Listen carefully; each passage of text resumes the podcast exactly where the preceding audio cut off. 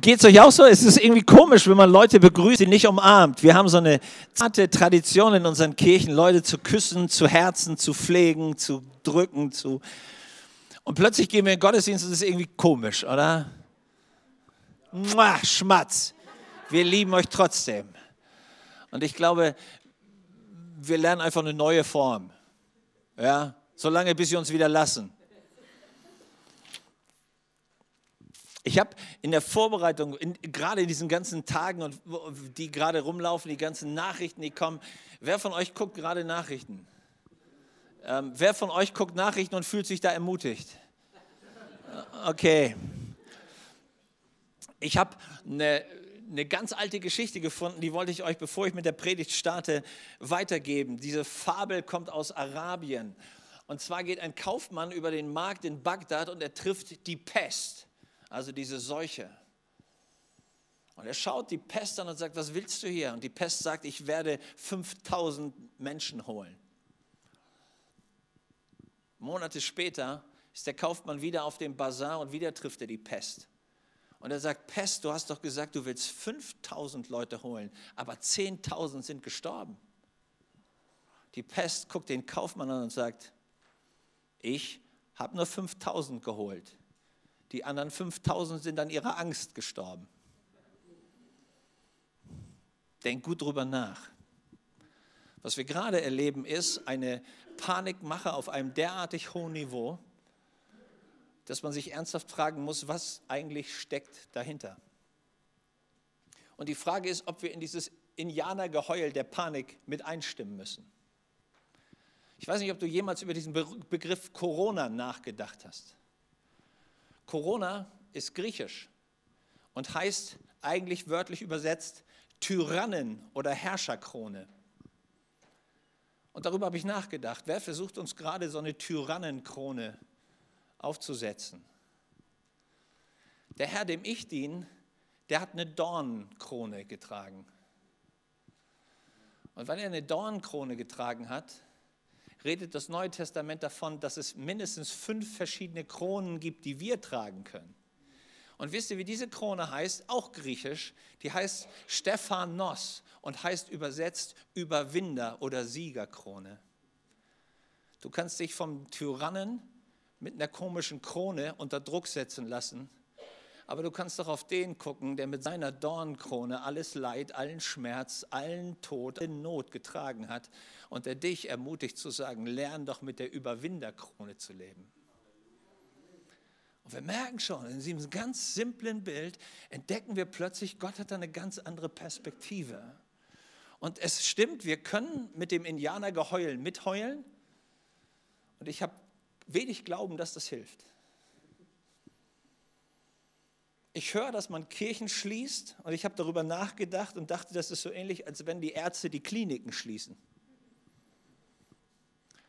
Leute, wo kommt denn Hilfe und Heilung her?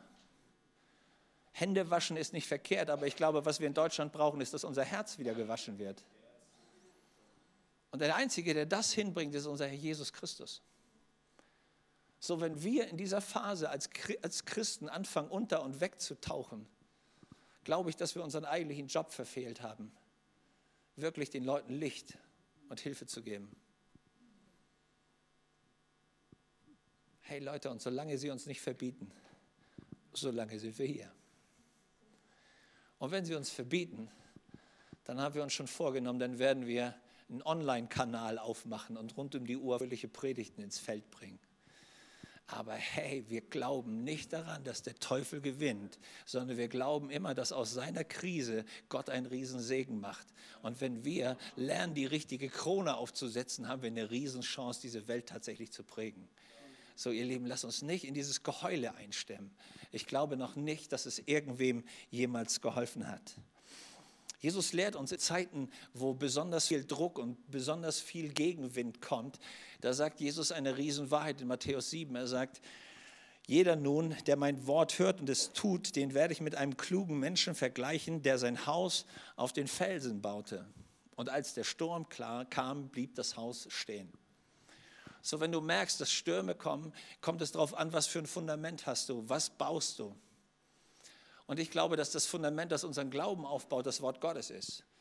Wenn dir klar wird, was Gott für dich hat und was er für dich erworben hat, was er für dich will, in welchen Stand er dich versetzt hat und du beginnst in dieser Wahrheit Gottes zu stehen, wird es dir Stärke geben. Ich möchte dich einladen in den nächsten Tagen und Wochen. Jeden Tag nimm dir einen Vers, nimm dir ein Wort Gottes, das dein Glauben aufbaut und bete es in dein Herz rein, in deine Situation rein. Ich habe dir so einen Vers mitgebracht aus Psalm 57, Vers 2. Dort heißt es, Gott im Schatten deiner Flügel berge ich mich, bis vorübergezogen ist das Verderben. Wo musst du hingehen, wenn das Verderben kommt? Genau, in die Gegenwart Gottes. Naht euch zu Gott. So kommt er euch ganz nahe. Und Gott gebraucht hier ein Bild aus der Biologie. Dieser Adler, der, wenn die Sonne runterbrennt auf die Küken, er stellt sich über seine Küken, breitet die Flügel aus und die Kinder sind beschirmt. Gott sagt, das musst du lernen. Wenn das Verderben kommt, wenn die Not kommt, wenn der Sturm kommt, dann musst du ganz dicht an mich rangehen, weil da ist der größte Schutz und da ist die größte Hilfe. Und ich glaube, wenn der Teufel es nicht schafft, dass wir äh, von Gott weggehen, sondern dass wir lernen, gerade jetzt in dieser Phase so dicht wie möglich an Gott ranzurücken, wird sein Schutz und wird seine Kraft da sein und unser Leben bewahren. Und wir werden den Unterschied setzen in dieser Welt. Dazu sind wir da. Wir heulen nicht mit den Wölfen, sondern wir stimmen das Gemecker der Schafe ein, weil wir so einen großen Hirten haben. Halleluja. So, ich lade dich ein für die nächsten Wochen, wirklich zu sehen, dass Gott gut ist. Und ich möchte euch mitnehmen in die Predigt heute Morgen. Wir sind bei den, bei den letzten Worten Jesu, die Kraft, die in diesen Worten ist. Und ich starte mit einer großartigen Geschichte. Männer werden wahrscheinlich die Problematik besser nachvollziehen können als Frauen. Wenn du als Mann etwas länger schon verheiratet bist, dann kann es dir passieren, dass der Hochzeitstag verloren geht. Nicht, weil der Hochzeitstag grundsätzlich verloren geht, sondern weil er dir einfach irgendwie entfleucht ist. Das passiert nicht beim ersten Jahr und auch nicht beim zweiten Jahr, aber wenn du mal so über die 20er, 30er Kurve kommst, dann merkst du plötzlich, oh, da war doch was. Ich fand den Bericht nett. Gernot Nowak, 47 Jahre aus Wandlitz in Brandenburg ist das passiert. Der hat seine Ehefrau vergessen. Er war in der Tankstelle und ist ohne seine Ehefrau Eileen weitergefahren und merkte es erst zwei Stunden später. Und ich dachte, das ist doch mal eine coole Nummer, ja. Wie gut muss die Ehe gewesen sein, dass er erst nach zwei Stunden bemerkt, dass gar keiner mehr da ist? Ja? Spannende Zeiten. Aber du merkst schon, wenn dir das passiert, dann kannst du ähm, den Haussegen mal versuchen, wieder gerade zu rücken. Das ist auch wahrscheinlich nicht so einfach. Wir sind in dieser Predigtserie und ich starte mit dem Wort Gottes aus Lukas 23, Vers 42 bis 43. Und du wirst gleich sehen, warum die Einleitung was mit diesem Wort zu tun hat. Der Übeltäter sprach zu Jesus, Herr, erinnere dich an mich, wenn du in dein Reich kommst. Und Jesus sprach zu ihm, wahrlich, ich sag dir, heute noch wirst du mit mir im Paradies sein. Wenn du diese Bitte hörst, dann fängst du an darüber nachzudenken. Und meine Frage war, warum sagt der Jesus, bitte erinnere dich an mich? Oder im Lutherdeutsch, gedenke an mich.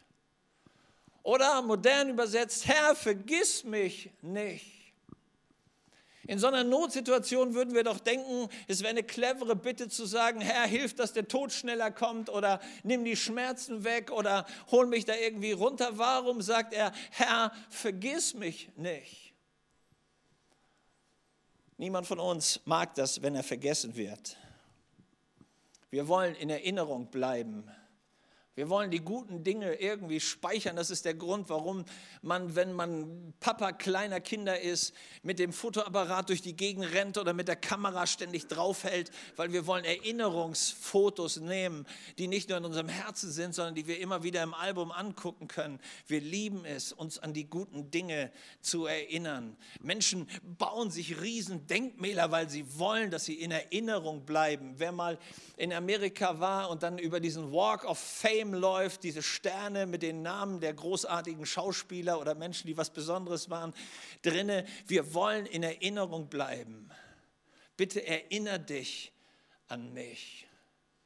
Ich kann mich erinnern, in der Schule, in der Grundschule, da gab es immer so Alben, Freundschaftsalben. Kennt ihr das noch? Und dann hat man da irgendeinen so Vers, so ein Vergissmeinnicht-Vers reingeschrieben, ja, mit, weiß ich, Bildchen oder Blümchen, Mädchen, Blümchen, so Lackbilder und so ein Zeug. Also gibt es heute wahrscheinlich alles gar nicht mehr.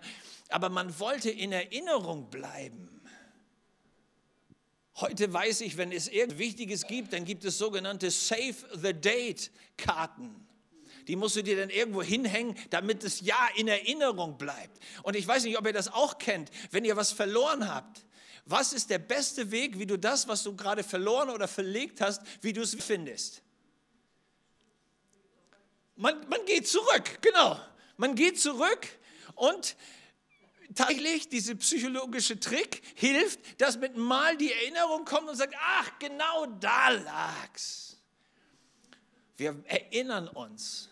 Und Erinnerungen bringen Momente in unserem Leben hervor, manchmal ganz glückselige Erinnerungen. Man sitzt da und schwelgt über die guten alten Zeiten oder über seine erste große Liebe oder die zweite, dritte, vierte, keine Ahnung, wie du so gestrickt warst. Er. Es wäre großartig, wenn sich jemand an uns erinnert. Und ich habe über diesen Satz nachgedacht. Jesus, erinnere dich bitte an mich. Warum hat er das gesagt? Stimmt, du hast den Text auch schon mal gelesen. Hast schon mal drüber nachgedacht, wieso sagt er das? Und plötzlich wurde mir klar, der Mann, der da neben Jesus am Kreuz hing, war ja ein Jude. Römer durften nicht gekreuzigt werden. Das war der Tod nur für die unterprivilegierten Völker, die man besetzt hielt. Dieser Mann neben Jesus war ein Jude. Und die jüdischen Kinder wuchsen mit einer Tradition auf, nämlich, dass die Eltern ihren Kindern immer die alten Geschichten der Bibel erzählten. Und in dieser jüdischen Tradition gibt es einen riesen wichtigen Punkt, nämlich man erzählte darüber, was passierte, wenn Gott sich erinnerte. Und diesen Satz, den dieser Mann sagt, den man so lapidar liest, hatte eine riesen Bedeutung, weil immer wenn Gott sich erinnerte, veränderte sich das Leben seines Volkes. Immer wenn Gott sich erinnerte, wurde die Situation verwandelt. Immer wenn Gott sich erinnerte, wurde der Verlierer zum Sieger. Und dieser Mann sagt zu Jesus, Jesus, bitte erinnere dich. Weil wenn du dich erinnerst, dann wird die Katastrophe verwandelt und ein Segen kommt raus. Woher weiß ich das? Geh mal rein in die Bibel und du entdeckst, dass es das Geheimnis, das es immer wieder gab. Da gibt es einen Mann, sein Name ist Noah. Noah lebt zu einer Zeit, wo das Gericht Gottes in Form von einer Flut über die ganze Sünde, über die ganze Zerstörung kommt. Und alle diese Leute werden unter diesem Wasser begraben. Und Noah sitzt mit seiner Arche, äh, weiß ich nicht wie viel, zig Meter über allen Bergen, die es damals gab. Und die Chance, dass das irgendwie aufhört, war gleich null. Für ihn überhaupt nicht nachvollziehbar. Er sitzt in der Arche auf diesem endlosen Wüstenmeer des Wassers. Und er weiß, keine Chance. Sollten wir jemals irgendwie wieder runterkommen, wie sollen wir je überleben? Und dann steht in 1. Mose 8, Vers 1, da erinnerte sich Gott an Noah. Wow. Gott erinnert sich. Gott gedachte, so steht bei, bei Luther, an Noah. Und nachdem er sich an ihn erinnert, heißt es so richtig cool und Gott ließ einen Wind kommen, sodass das Wasser fiel, die Arche landete, sie konnten raus und ein neues Leben begann. Gott schrieb eine neue Menschheitsgeschichte mit diesem großartigen Bund dieses Regenbogens, dass nie mehr so eine Flutkatastrophe kommen würde. Gott macht klar, ey, ich schließe einen Bund mit dir. Ich bin dein Retter. Als Gott sich erinnerte, kam die Rettung in Bewegung. Jahrhunderte später ist ein Volk, das Volk Israel, seit über 400 Jahren in ägyptisch, unter ägyptischer Zwangsherrschaft. Sie sind Sklaven und sie werden geprügelt und ausgebeutet, wie es nur geht. Und das Volk fängt an zu leiden und sie schreien zu Gott. Und in 2. Mose 2, Vers 23 heißt es, und Gott erhörte ihr Wehklagen und gedachte an seinen Bund mit Abraham. Und als Gott sich erinnert, setzt er den Retter Mose frei und das Volk kommt aus der Gefangenschaft raus. Leute, das ist das, das ist das Muster. Wenn Gott sich erinnert, setzt die Rettung ein. Wow. Da ist eine Frau, ihr Name ist Hannah. Sie lebt in einer furchtbaren Ehe. Sie wird permanent gemobbt und schikaniert. Und sie weiß, hey, ich bin unfruchtbar. Das war damals das, das Größte an, an, an Plage, das du als Frau haben konntest. Das hat ihren Wert so mega gemindert. Und sie fängt an zu schreien. Und dann heißt es in 1 Samuel 1, Vers 19, und Gott erinnerte sich an Hannah. Und das Ende vom Lied ist, sie ist sechsfache Mutter.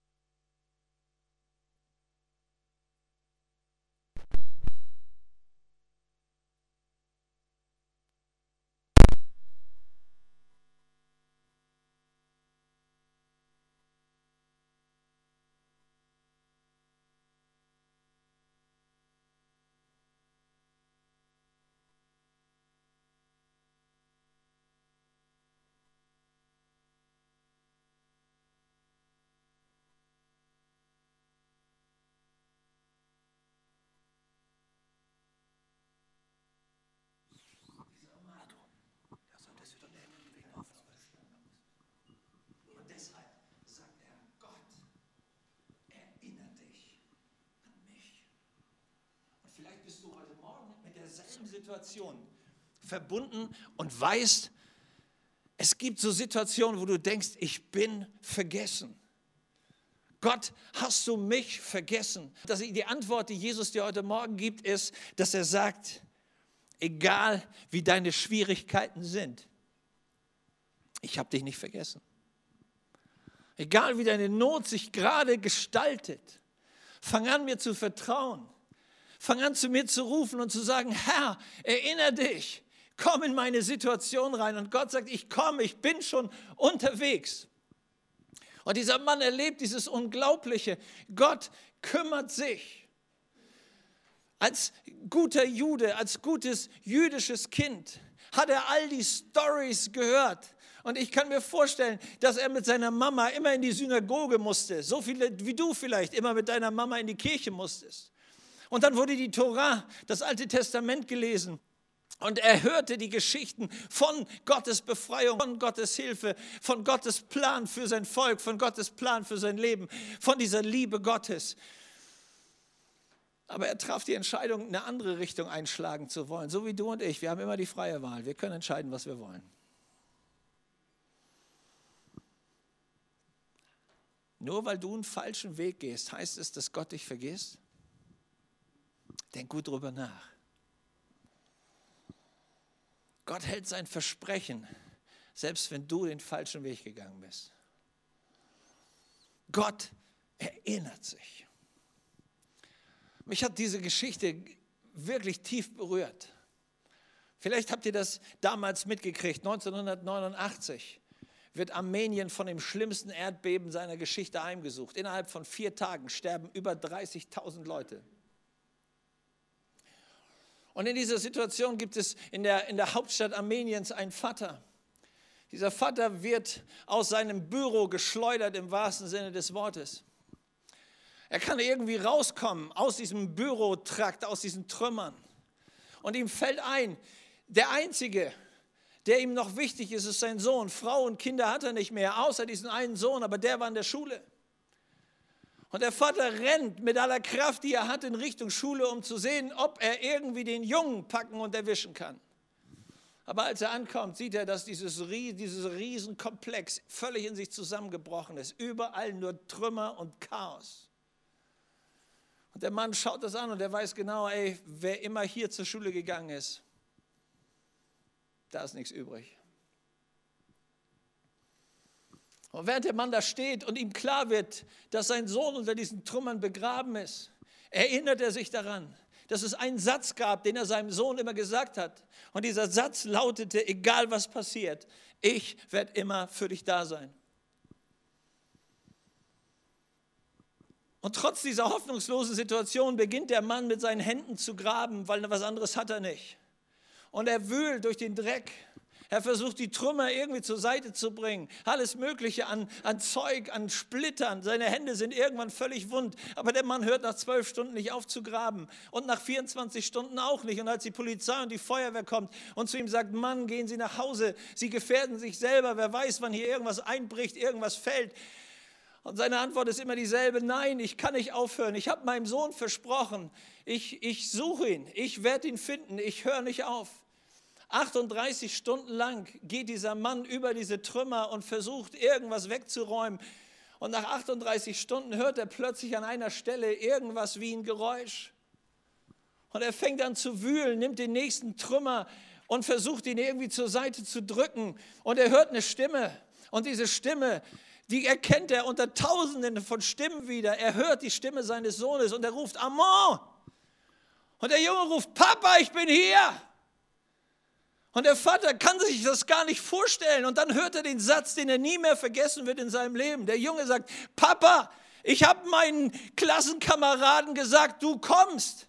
Ich wusste, du kommst. Papa, weil du hast mir ja versprochen, egal was passiert, du wirst immer da sein. Papa, ich wusste, dass du mich rettest.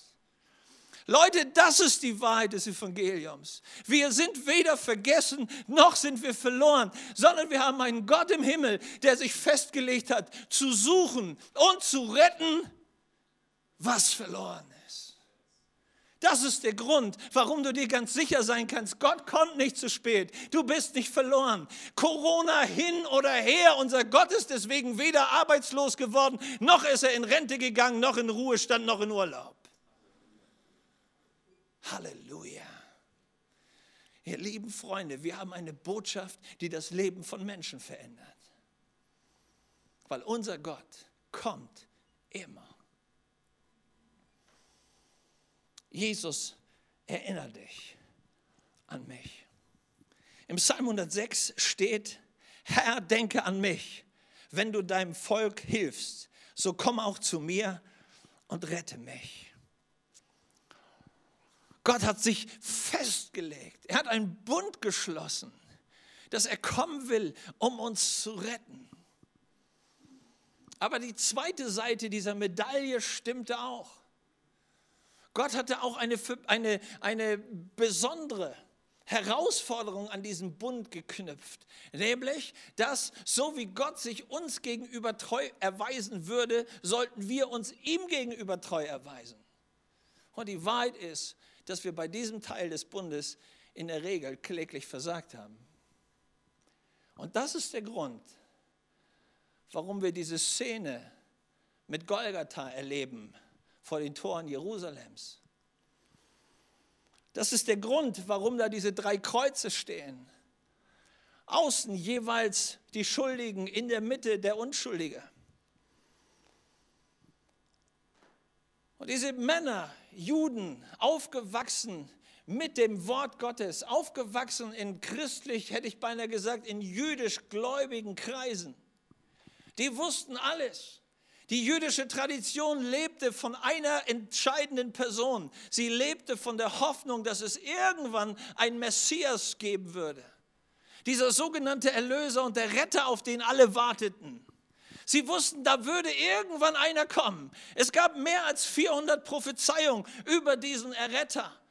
Man wusste, er würde in Bethlehem geboren sein. Man wusste, wenn er kommen würde, würde er die Blinden sehen machen. Er würde Wunder tun. Er würde die Menschen zurückbringen. Es gab ein ganz altes symbolisches Bild. Das war das sogenannte Opferlamm.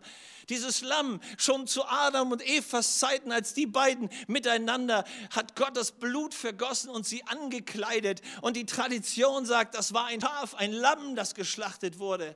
Als Israel aus Ägypten befreit werden sollte, ging dieses Symbol weiter. Da musste das Opferlamm geschlittet werden, das Blut an die Türpfosten, damit Rettung kommen konnte. In Jesaja 53 wird es wieder betont, dieses Lamm, das geschlachtet wird, um die Sünden und die Krankheit und die Schuld der Welt auf sich zu nehmen. Und sie kannten dieses Bild. Wenn dieses Opferlamm kommen würde, wenn der Messias kommen würde, dann würde Befreiung stattfinden. Alle hatten das immer über die Jahrhunderte gehofft. Der Retter, Gott selber kommt und er kommt uns nahe. Er kannte die Stories alle. Irgendwann hatte er sich entschieden, sein eigenes Leben zu leben, sich weder um Gott noch das Wort Gottes zu kümmern, sondern zu machen, wie er will. Und das Ende war, er lebte als Verbrecher. Und an diesem Tag hängt er am Kreuz. Und neben sich, in der Mitte, hängt dieser Mann, den alle Jesus nannten, dem die römischen Leute sogar ein Schild genagelt hatten, König der Juden über ihm.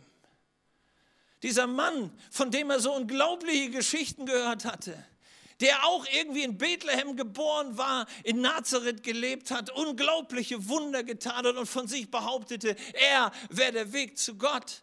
Und während dieser Mann da hängt, hat er plötzlich die Erleuchtung seines Lebens. Er schaut rechts zur Seite und ihm wird plötzlich klar, der Messias, von dem wir seit Jahrhunderten und Jahrtausenden reden, dieses Opferlamm, der unschuldig die Schuld und die Sünde der Welt auf sich nimmt, um für uns alle zu sterben und uns damit die Strafe zu erlassen und uns Vergebung von Gott empfänglich zu machen. Hey, der Messias, der ist neben mir. Das muss den Mann wie ein Blitz getroffen haben das, was ich mein Leben lang gesucht habe, Gott, der zu mir kommt, der ist neben mir.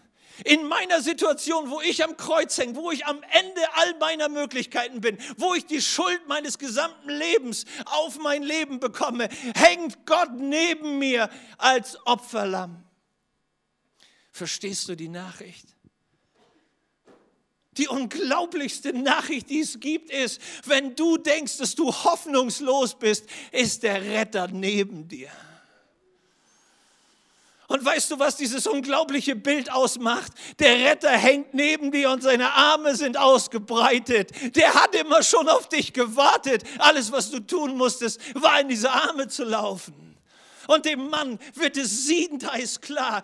Und alles, was er machen kann, ist, er schreit förmlich aus seinem Herzen heraus, Jesus, bitte erinnere dich an mich, wenn du in dein Reich kommst. Jesus, erinnere dich bitte an deinen Auftrag. Du bist der Retter, der das Verlorene sucht, der die Katastrophe nicht laufen lässt, sondern der kommt und sich investiert und eingreift. Jesus, rette mich. Wow. Verstehst du, dass das deine und meine Geschichte ist? Das ist unsere Geschichte. Weil wir haben auch gewusst, dass wir uns eigentlich an die Regeln Gottes halten sollen. Auch wir haben gewusst, dass unser Leben eigentlich eine viel bessere Bestimmung hat. Und wie oft sind wir Wege gegangen, die mit Gottes Plan gar nichts zu tun hatten. Und wir haben auch die Strafe verdient. Und ganz tief im Herzen wissen wir aber auch, wir können uns nicht selber vergeben. Wir brauchen den Retter. Und dieser Retter beweist seine Liebe und hängt am Kreuz.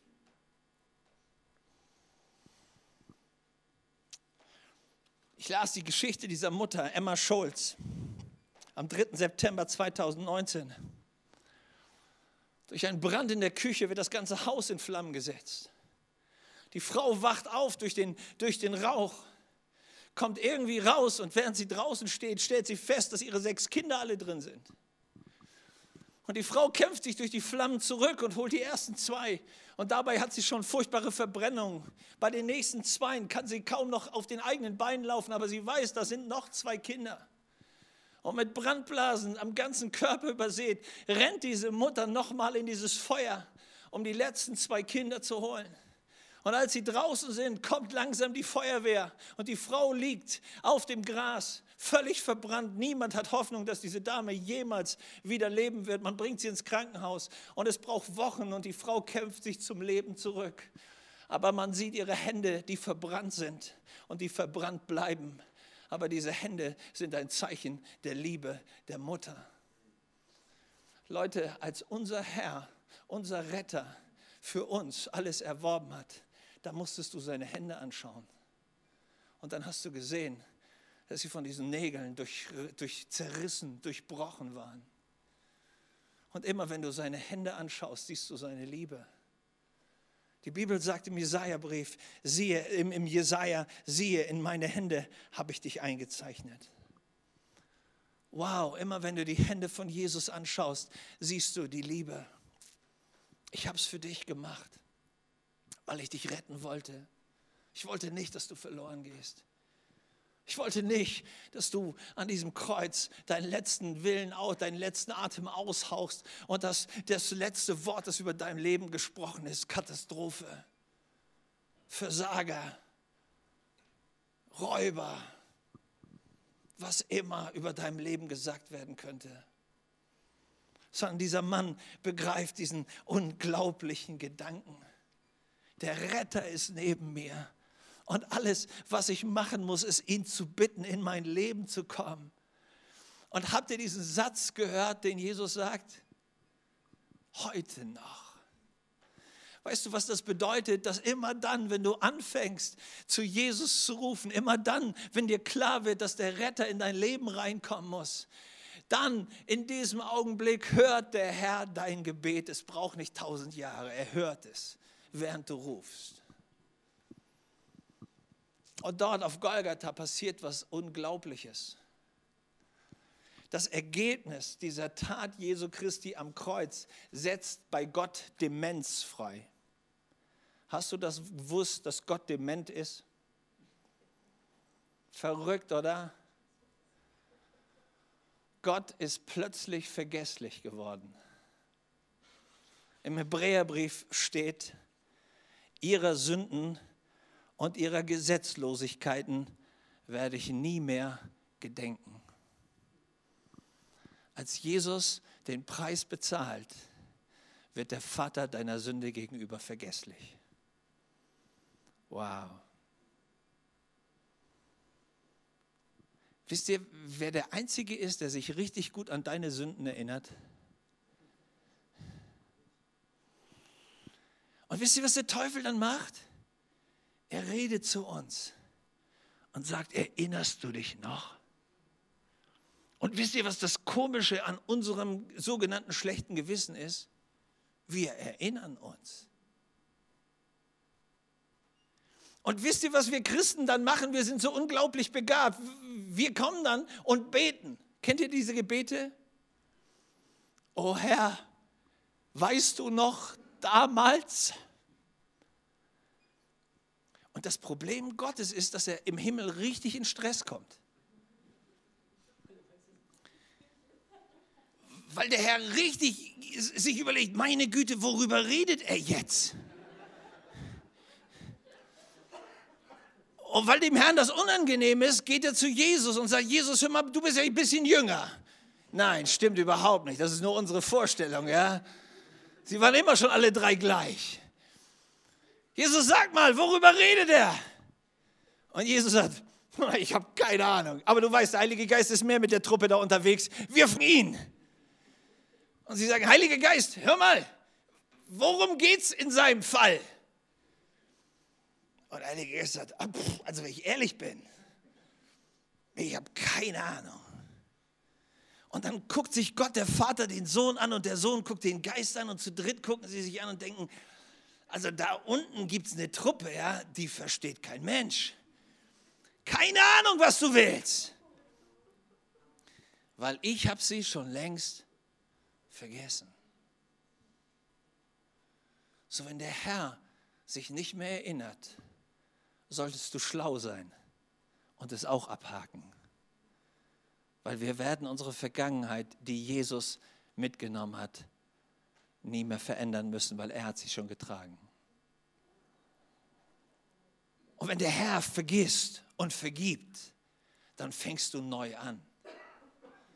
Ich mochte diesen Artikel, als ich ihn gelesen habe in der Newsweek, hat sie mich, hat sie mich wirklich beeindruckt, diese, diese Geschichte. Es war die Beerdigungsfeier des Vizepräsidenten Hubert Humphrey im Januar 78. Und Newsweek hat das großartig beschrieben. Aus aller Herren Länder waren die Leute gekommen, um dem ehemaligen amerikanischen Vizepräsidenten die letzte Ehre zu erweisen. Man ging hinter diesem Zug her und als die Beerdigung fertig war, standen überall große Gruppen von Leuten, die sich natürlich lange schon nicht gesehen hatten. Man schüttelte die Hand, man umarmte sich, man redete miteinander. Aber in diesem Riesenfeld von vielleicht tausend Leuten gab es einen Mann, der ganz alleine stand. Niemand redete mit ihm. Keiner wollte irgendwie den Kontakt suchen. Es war wie, als wenn, man, als wenn der AIDS hätte, als wenn er irgendwas Ansteckendes hätte und, und es jedem so ging, hey, wenn ich mit dem gesehen werde, da ist mein Ruf ruiniert. Der Mann, der da ganz alleine stand, war der ehemalige Präsident der Vereinigten Staaten, Richard Nixon. Und Richard Nixon war unrühmlich in die Geschichte eingegangen. Er hatte Spionage bei den politischen Feinden betrieben. Das war durch die Watergate-Affäre rausgekommen. Er hatte sein Amt verloren. Er hatte alle seine, seine Ehrenämter verloren. Er hatte seinen guten Ruf verloren. Dieser Mann war geächtet. Und während die Leute drumherum standen und das Fernsehen die Kamera auf alle möglichen Berühmtheiten hielt, löste sich plötzlich Jimmy Carter, der amtierende US-Präsident, aus seiner illustren Runde hochrangiger Militärs, drehte sich um und steuerte auf Richard Nixon zu, gab dem Mann die Hand und sagte so laut, dass alle Kameras das mitkriegen mussten. Herr Präsident, es ist mir eine Freude und eine Ehre, Sie hier bei uns begrüßen zu dürfen. Und dann umarmte er ihn. Und dann gingen sie wie zwei Buddies untergehakt auf das Militär zu. Und Newsweek schreibt, mit dieser Geste rehabilitierte er den Verräter. Und Richard Nixon kam wieder rein in alle seine Ämter. Das ist, was passiert ist, als Jesus deine Schuld übernommen hat. Gott hat dich wieder rehabilitiert. Das ist die Riesennachricht. Und die Botschaft, die dieser Mann versteht, dort am Kreuz ist, dass Jesus zu ihm sagt, heute noch, du bist genau ein Gebet weit entfernt. Heute noch wirst du mit mir im Paradies sein. Leute, und das liest sich so ein bisschen wie, okay, irgendwann, wenn ich tot bin, im Paradies. Nein, Paradies, das war der Garten Eden. Weißt du, was Eden heißt auf Deutsch? Es heißt Wonne und Lebensfülle. Und als Jesus gekommen ist, um dir und mir die Schuld und die Sünde zu vergeben, hat er uns zurückgebracht ins Paradies. Was war am Paradies so einzigartig? Im Paradies gab es diese Verbindung zwischen Gott und Mensch. Gott kam am Abend, um mit den Menschen über den Tag zu reden. Sie waren wie, wie Freunde. Es war diese Beziehung des Friedens. Es gab nichts Trennendes mehr. Wenn Jesus in dein Leben reinkommt und wenn er dir vergibt, dann wird das Trennende aufgehoben und Gott bringt dich nach Hause und es kommt wieder diese Beziehung zustande wie im Paradies. Und du weißt, Gott und ich, wir sind Freunde. Es ist keine Verdammnis mehr für die, die in Jesus Christus sind. Und mit einem Mal kommt die Freude im Leben zurück. Die Liebe Gottes kommt zurück. Gott wird wieder Vater und wir werden Kinder. Und das, was er vorbereitet hat, kommt in unser Leben und mit Mal beginnt die Fülle in unserem Leben sich freizusetzen. Leute, das ist der Grund, warum Jesus gekommen ist. Er bringt dich zurück. Und das Paradies wird wieder geöffnet. Und wir sind nicht mehr jenseits von Eden, sondern wir sind wieder drin. Wow. Dieser Mann entdeckt den Retter neben sich der hat Gott überall erwartet. Er hat ihn erwartet als den, der auf dem Thron sitzt und der über ihn Gericht spricht und sagt, du elender Sünder.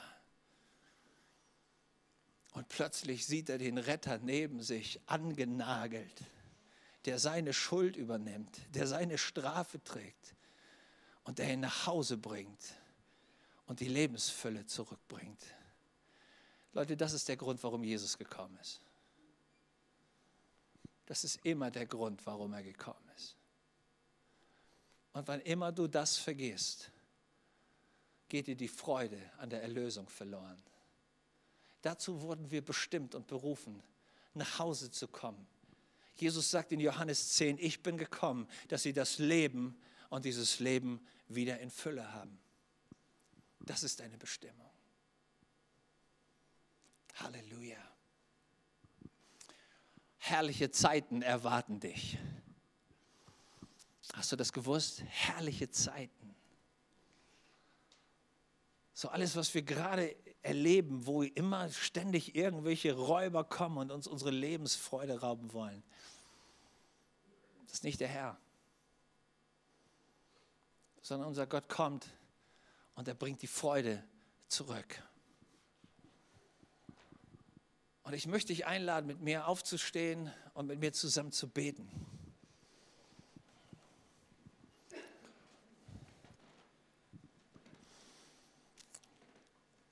Und wenn es so eine Situation gibt, wo du denkst, Jesus, du hast mich vergessen, dann nimm heute Morgen dieses Reden Gottes durch den Heiligen Geist in dein Herz. Dass der Herr sagt, mitten in deiner Katastrophe bin ich da. Fang an, deine inneren Glaubensaugen aufzumachen und zu sehen, dass ich direkt neben, mir, neben dir bin. Ich bin dieser Immanuel, ich bin dieser Gott mit dir, der direkt neben dir ist. Schau meine Hand an, sie ist durchbohrt für dich.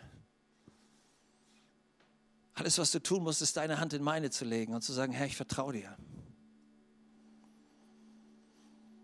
Und wenn du das wieder erlebst, wie diese Schuld hochkommen will, wie das Versagen hochkommen will, dann hör, wie er heute Morgen zu dir sagt, Heute soll das Paradies in deinem Leben beginnen. Heute sollst du sehen, wie meine Gnade größer ist als alles andere. Heute sollst du sehen, wie meine Liebe größer ist. Heute sollst du spüren, wie meine Freude mitten reinkommt in deine Dunkelheit. Heute sollst du sehen, was es bedeutet, mit mir zusammen zu sein. Wenn der Teufel seine Macht verliert, wenn die Vergangenheit ihre Macht verliert, wenn die Angst ihre Macht verliert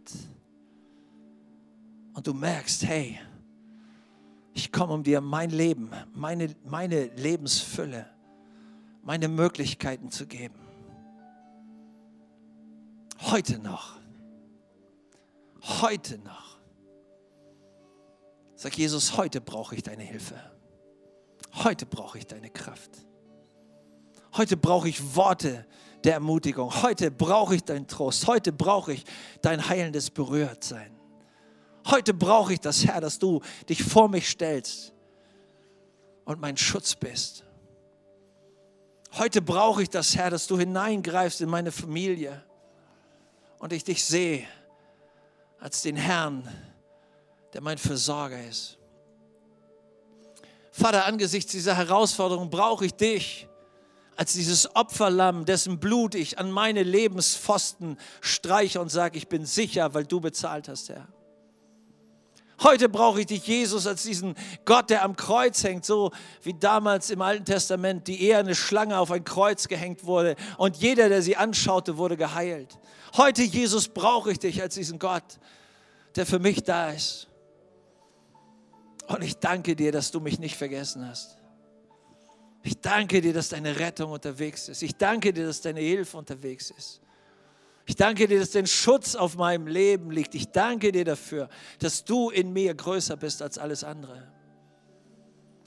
Jesus, ich schaue dich an. Und ich bin so beeindruckt von deiner Liebe, dass du nie aufhörst, Herr. Halleluja.